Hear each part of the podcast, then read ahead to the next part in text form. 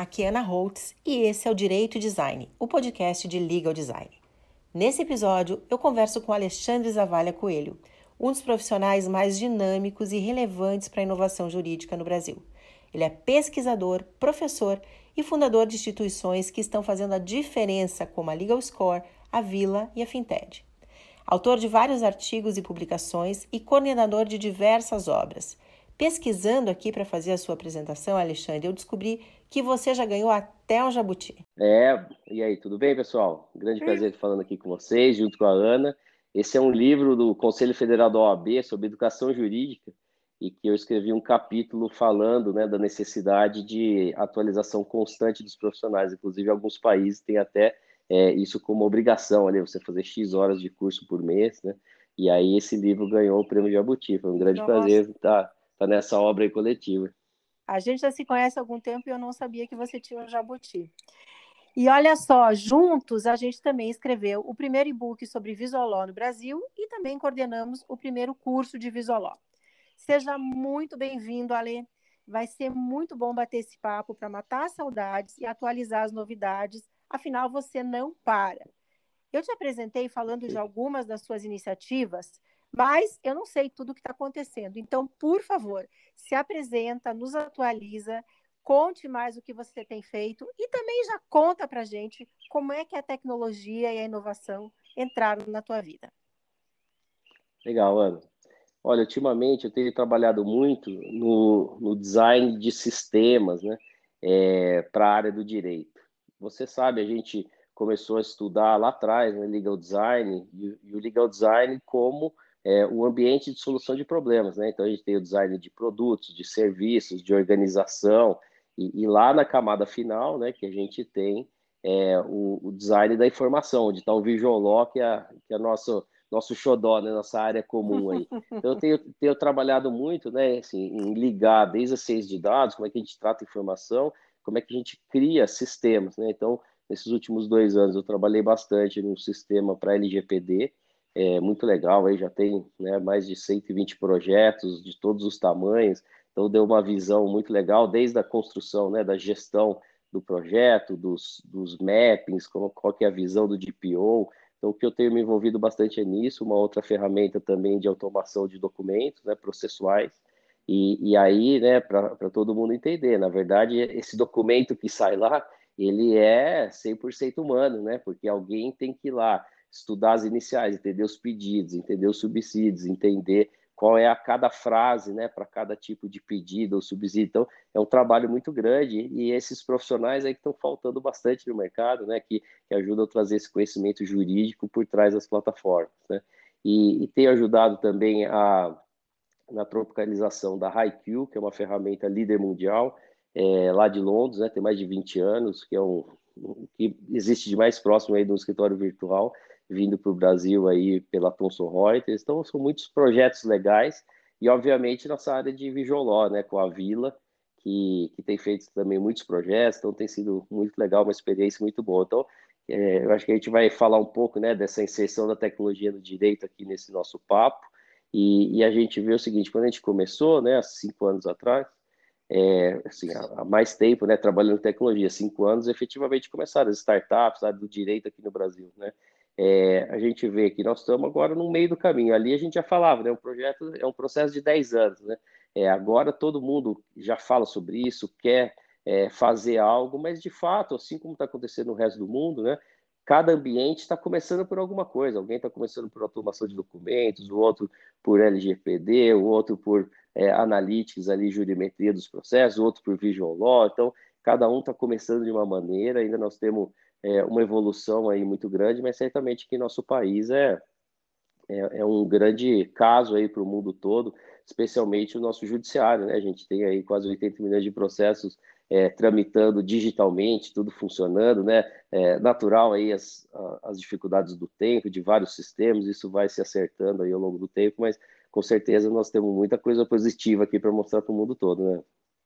É, você que tem essa esse trânsito, né, em vários lugares do mundo, né, com profissionais de, de diferentes lugares, né, uma hora você está em Lisboa, outra hora você está em Londres, é, a gente não faz feio para ninguém, né, nessa área de tecnologia e inovação jurídica.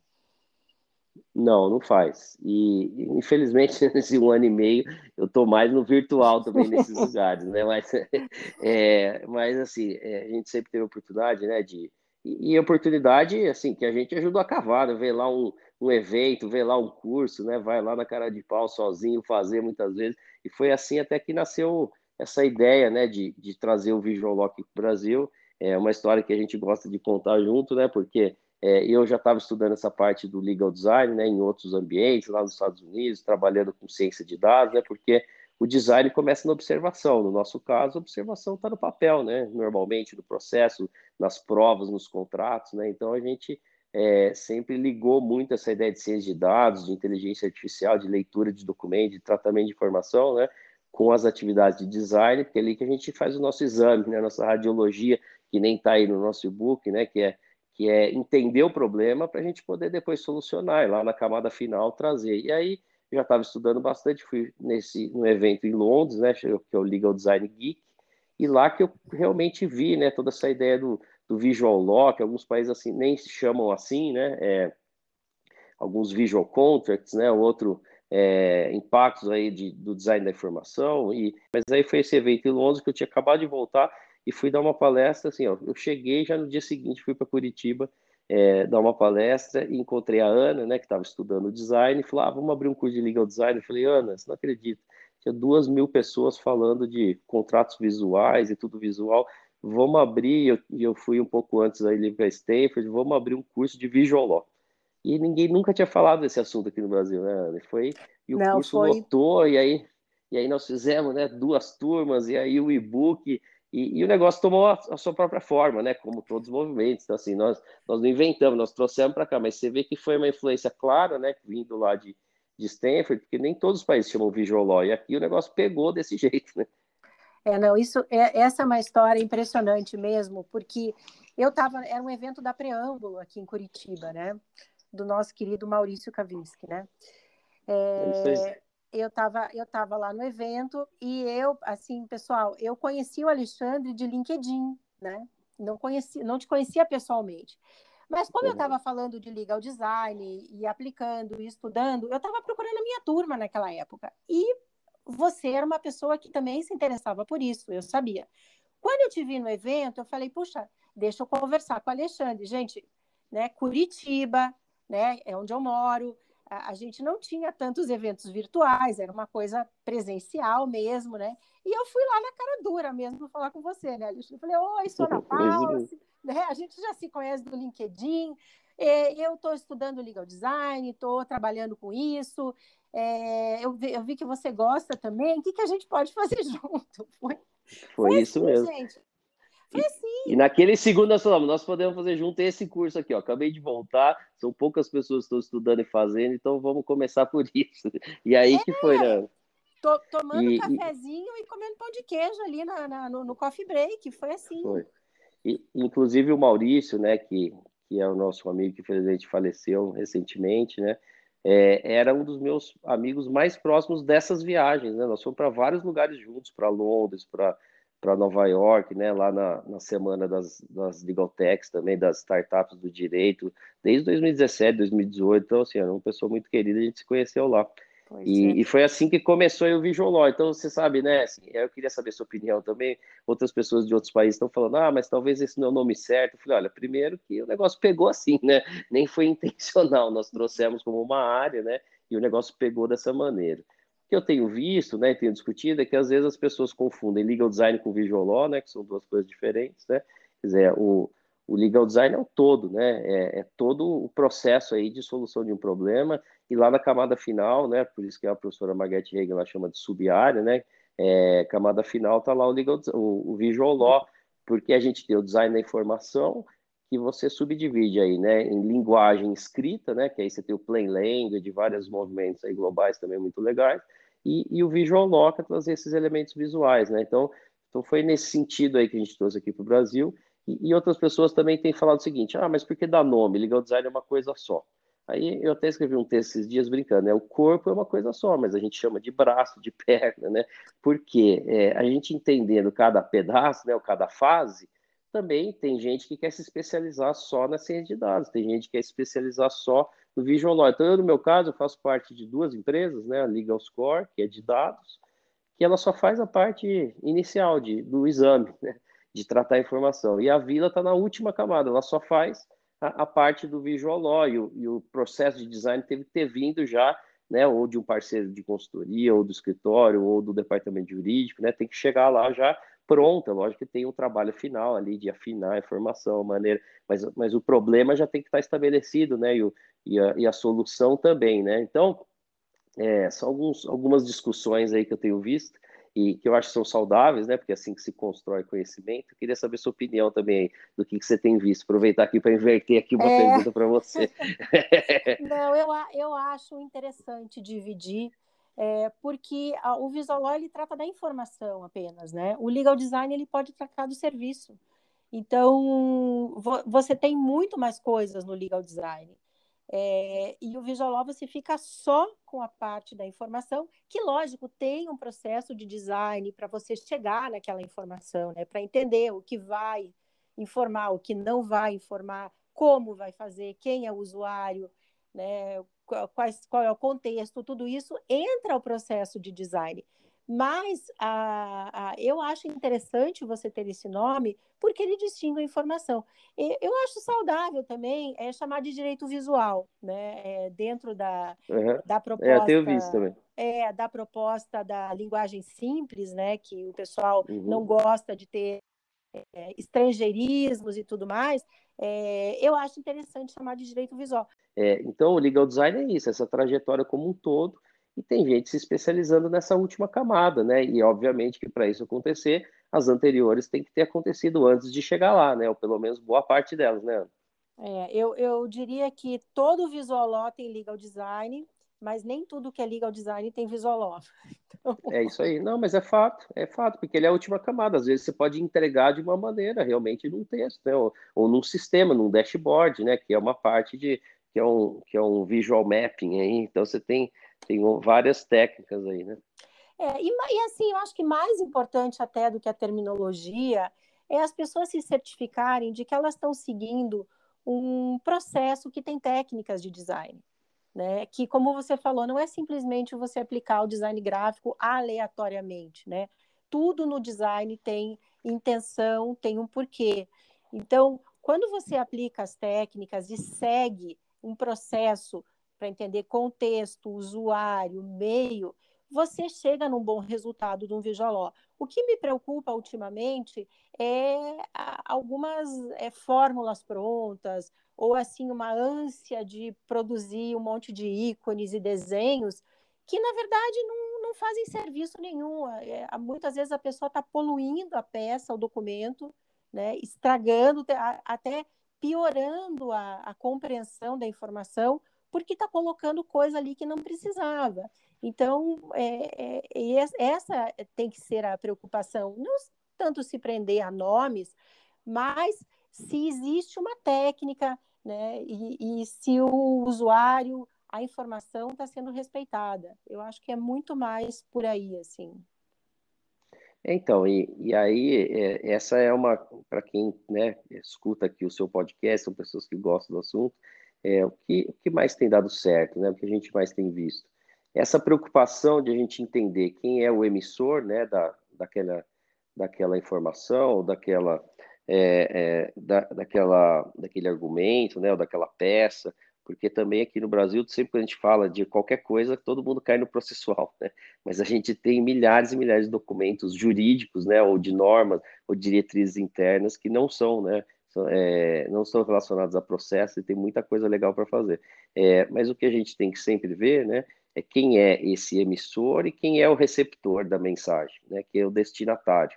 E aí que a gente precisa saber dosar quais são os elementos. Então é óbvio que numa petição, é, um memorial para um tribunal superior, né, você tem um certo limite. Não dá para fazer um negócio totalmente colorido com um milhão de imagens, né? Você tem que fazer um negócio é, organizado que também essa linguagem né, visual não atrapalhe o conteúdo, que é o mais importante, né, que, é a, que é a mensagem. Então, muitas vezes você usa poucas cores, você usa um infográfico, né, usa algo assim.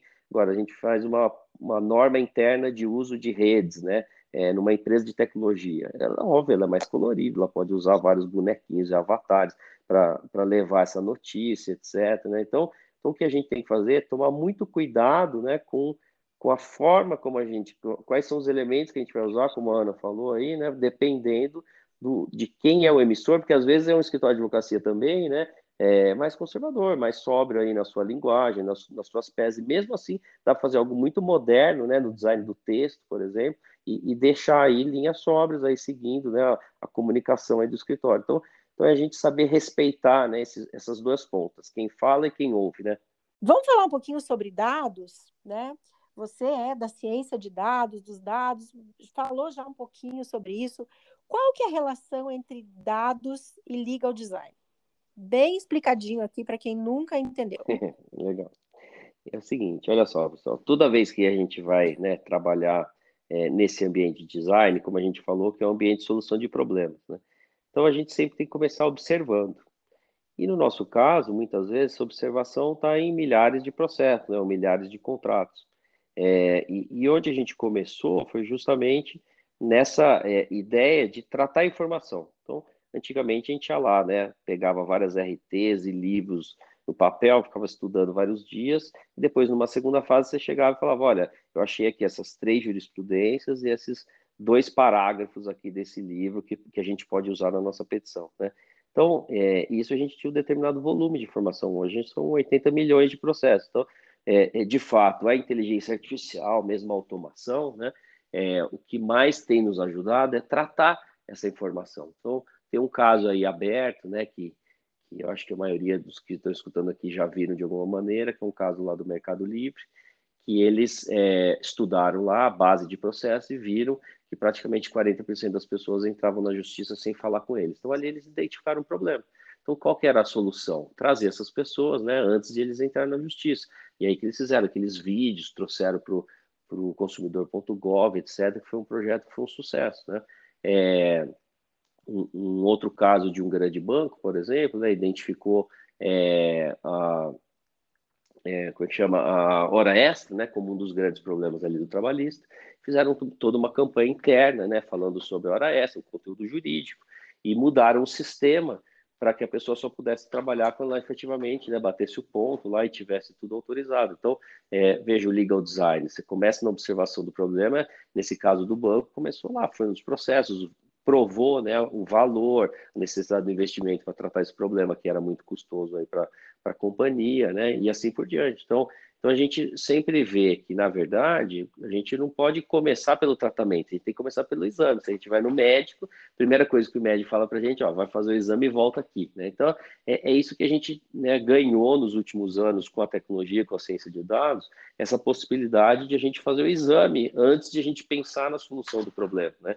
E, e isso tem impactado muito né, em várias situações. Então, é, mesmo, né, é, você pega é, um chatbot de LGPD, você estudar lá os dados por trás, né, quem está perguntando o que, qual é a região, isso ajuda muito a você melhorar as respostas, ou você fazer um documento próprio, né, é, a gente viu um outro projeto recente num banco, né, relacionado aí a, a, a fraude.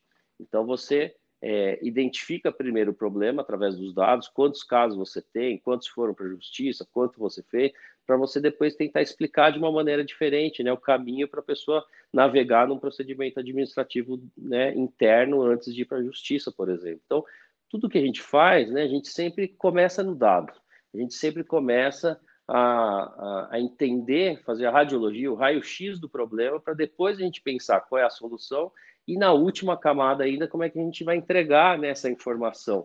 Porque hoje a gente também tem, né, é, na camada final aí, né, do, da entrega. Primeiro é qual é o ambiente que a gente vai entregar, porque a gente cada vez mais está tá entregando serviços jurídicos e sistemas, né? Veja o próprio judiciário aí com o processo judicial eletrônico.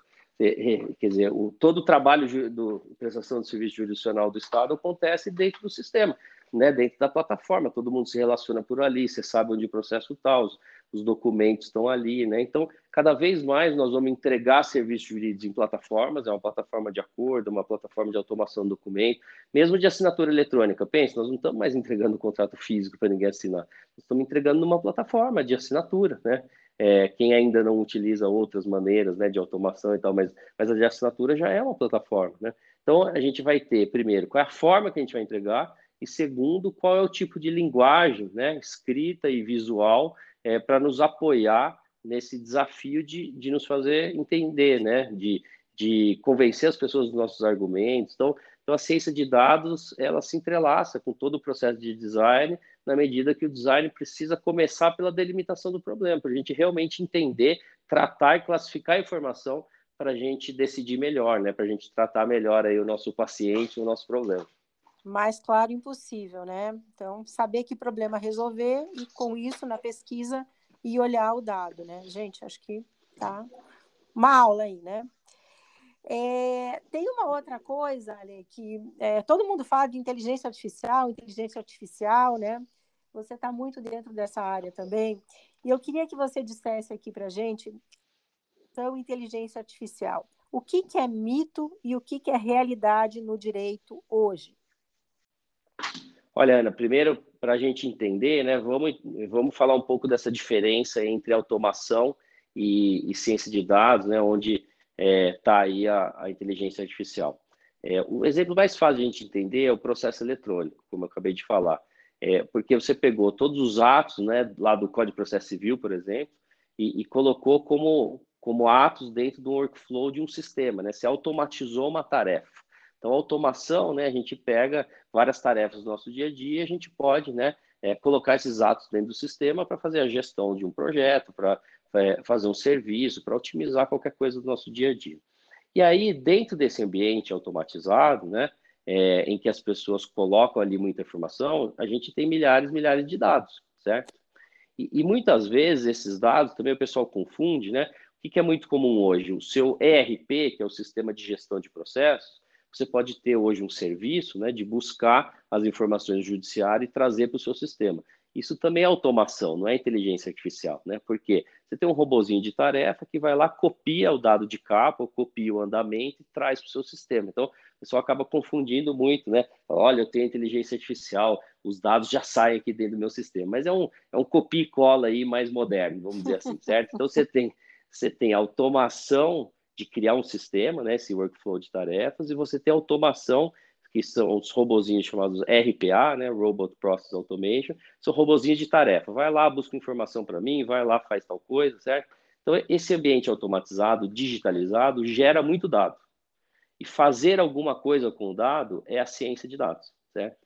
Porque você pode ter lá o processo eletrônico, milhares de informações e ninguém fazer nada com isso. Então, a ciência de dados é, então agora eu vou começar a entender quantos processos tem por assunto, por tema, por região, né? E, e aí, dentro né, da ciência de dados, a gente também utiliza técnicas de automação e de inteligência artificial. Por quê? Um buscador de palavras é automação. Eu quero buscar cancelamento de voo. Está sempre escrito dessa maneira. Gente, é um tipo de tecnologia, né? Por isso que também não tem nada pronto, né? Ah, quem que é melhor startup, quem que é melhor tecnologia? Não é. Qual é para aquela atividade, né? E o que, que a inteligência artificial é diferente da automação? Que a gente pode treinar, né? Essa inteligência para ela entender contexto. Então, é, é, você pega aí, né? É, por exemplo, como eu disse o exemplo aí, cancelamento de voo, é, é uma expressão regular, sempre está escrito assim. Agora, extravio de bagagem, né? Está escrito de mil maneiras diferentes. Então, você pega lá mil, duas mil né, petições e alguém vai lá e faz o tagueamento, né? Começa assim o processo de inteligência artificial, né?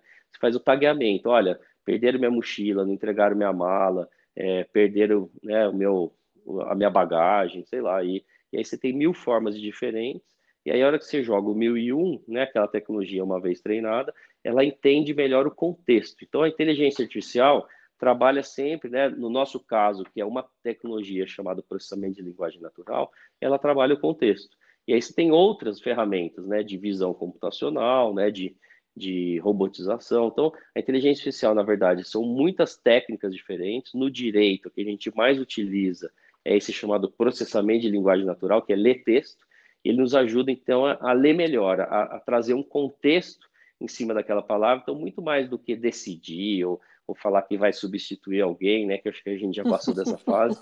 O que, o que é, ele está nos ajudando mesmo é tratar a informação, trazer informações melhores para a gente tomar decisão. E aí, né, é, que entra também, no meu caso, o Visual Law, porque agora eu estou fazendo doutorado no TID, que é na PUC São Paulo, né, que é Tecnologia da Inteligência e Design Digital, que é uma faculdade muito legal, conhecida no mundo inteiro de semiótica, né, que é, que é tudo a ver com visual law. E aí o que eu estou estudando lá é justamente, né, como é que a gente vai explicar a decisão do robô, que é o artigo 20 da LGPD. Então eu estou juntando inteligência artificial com visual law.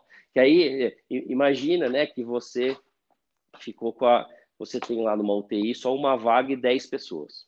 De qualquer maneira, alguém vai ter que escolher, certo? Uhum. E, e, e, quando isso agora se torna automatizado, uma última vaga na escola, na UTI, assim por diante, né? Você vai ter que explicar, é isso que o artigo 20 diz, você vai ter que explicar. E, e ninguém está criando sistemas para serem explicados, né? Agora, você imagina que você fala, olha, nós estudamos todas as doenças, nós escolhemos né, esse grupo de doença aqui que salva mais gente, e aí nós automatizamos essa decisão que foi do comitê de ética aqui do hospital, certo? Então, você imagina que essa decisão automatizada, primeiro, né, só vem para você e fala, olha, o seu, o seu ente querido não foi escolhido e foi uma decisão automatizada, ponto.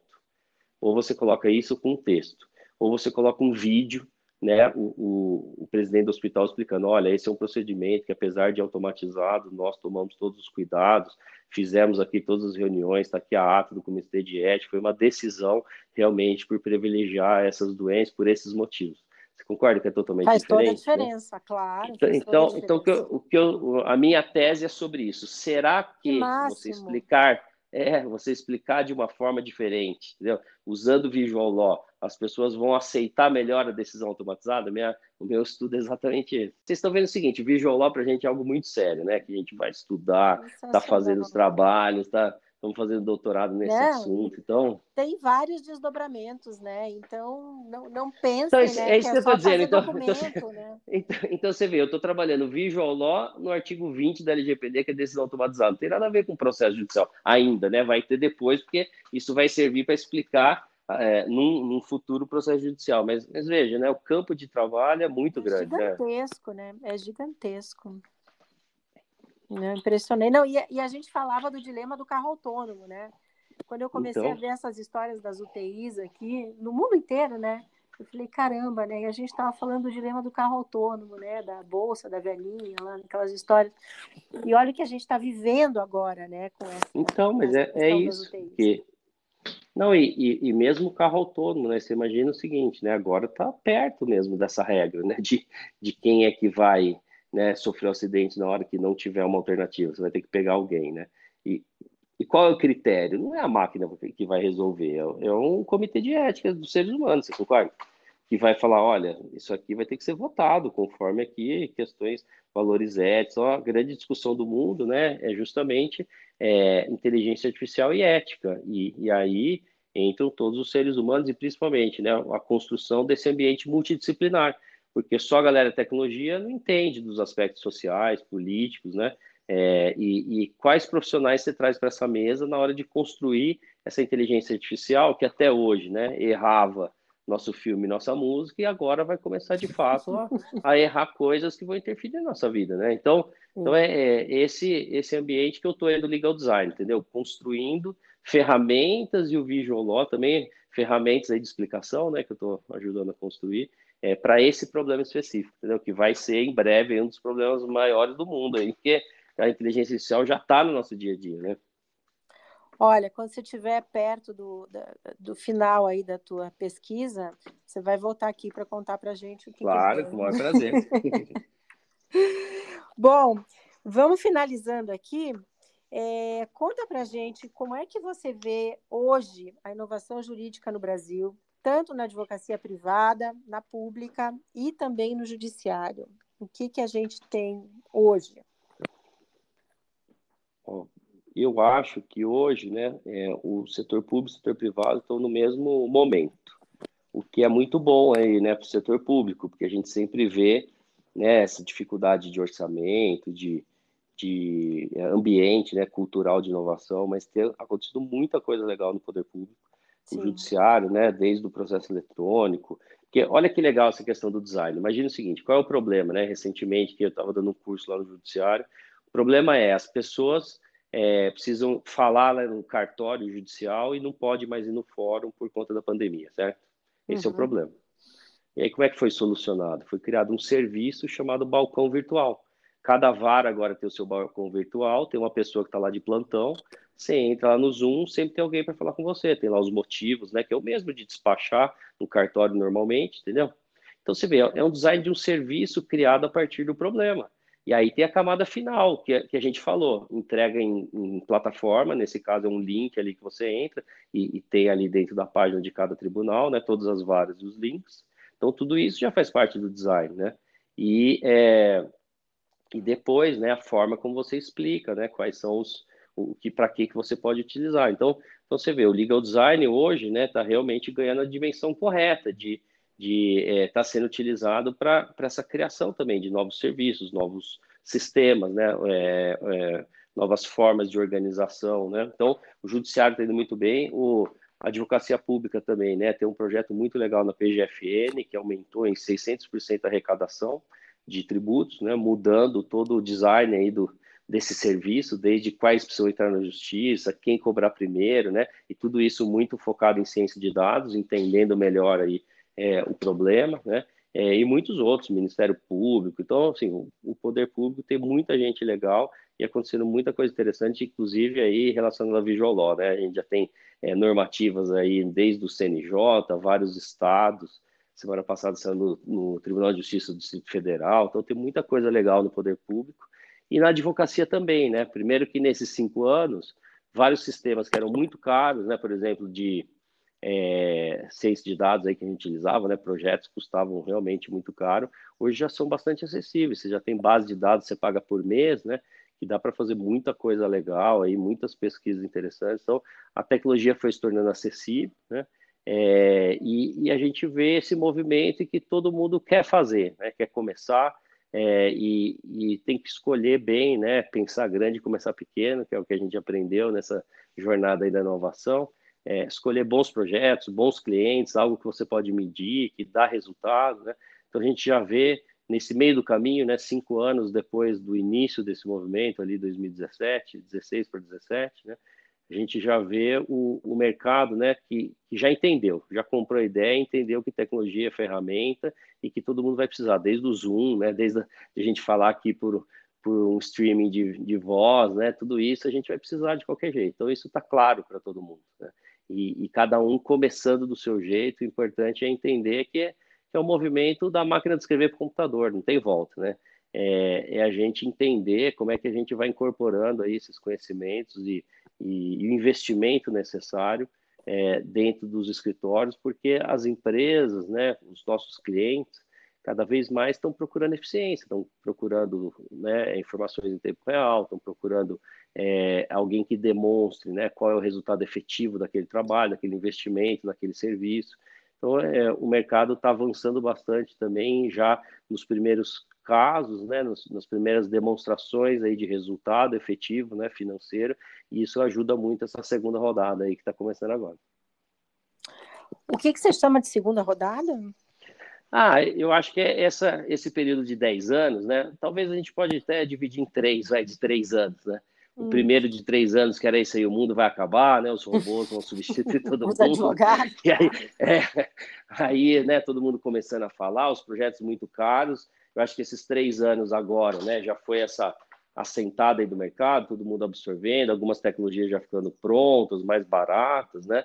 Então a gente está começando a utilização e eu acho que os próximos três, quatro anos aí para bater esses 10, é, a gente já vai começar a ter um, um aumento de performance bem maior, porque demora um tempo, né, para treinar a tecnologia, para ler, né, para a gente saber utilizar esses ambientes de automação. Eu acho que já tem muita gente que está usando e que vai uh, ampliar essa experiência. Então, eu acho que nos próximos três, quatro anos aí, para dar esses 10 anos desde 2016, 2017 aí, é, eu acho que, que agora o negócio vai realmente se acelerar bastante aqui no Brasil. E, e isso é oportunidade de um lado, né, e ameaça de outro para quem não entender esse movimento, né? Porque, olha, Ana, só para dar, né, aqui é um bate-papo, né, mais informal, mas, mas pensa o seguinte, ó, você vai num médico, né?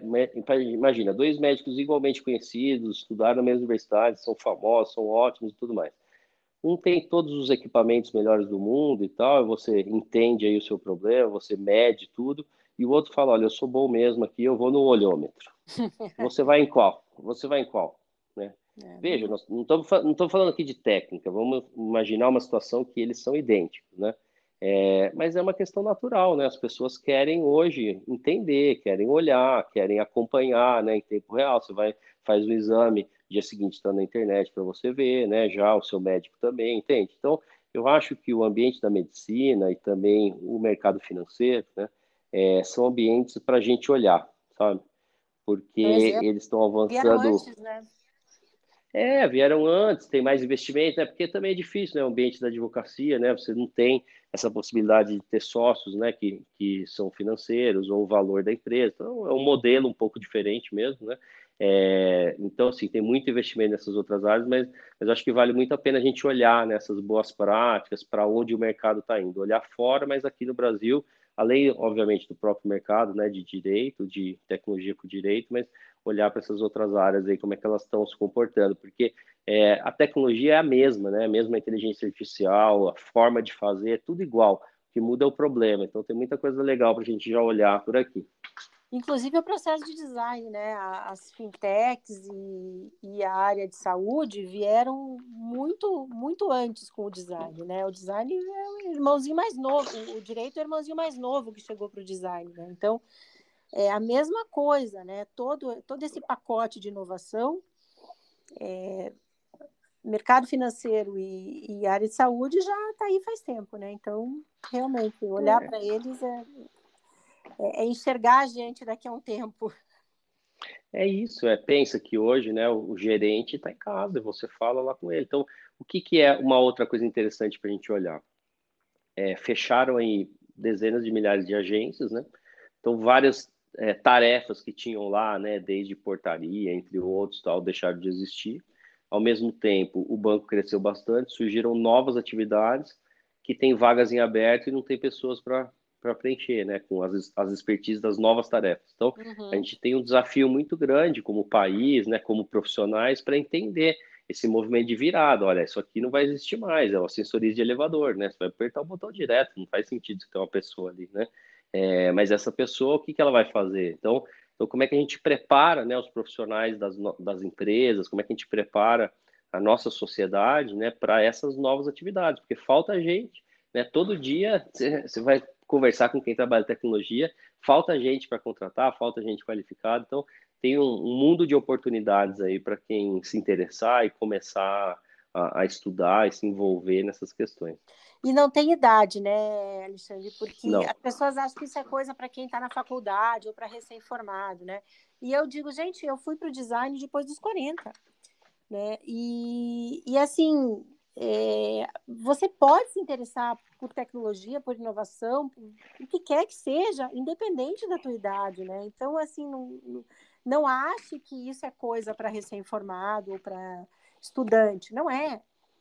Não mesmo. E, e, a outra coisa também que é legal é o seguinte, né, que a gente sempre discutiu desde o começo. Essa mesa da inovação, que é multidisciplinar, que é cheia de gente, ela tem lugar para todos, é, inclusive do lado do direito, né? Então você pensa, você tem aquele recém-formado que adora tecnologia, que é sentar na mesa ali com os programadores, você tem o tradutor dos dois mundos, né, que, que conversa de um lado, pega a ideia do outro, e você tem advogados que, por exemplo, não gostam de tecnologia, que não veem nada, mas tem muita experiência, sabe o que querem resolver, sabe o dado que precisa, sabe como argumentar, né? Então, também tem lugar, é, não só tem lugar, como é essencial, né, para cada uma dessas diferentes visões.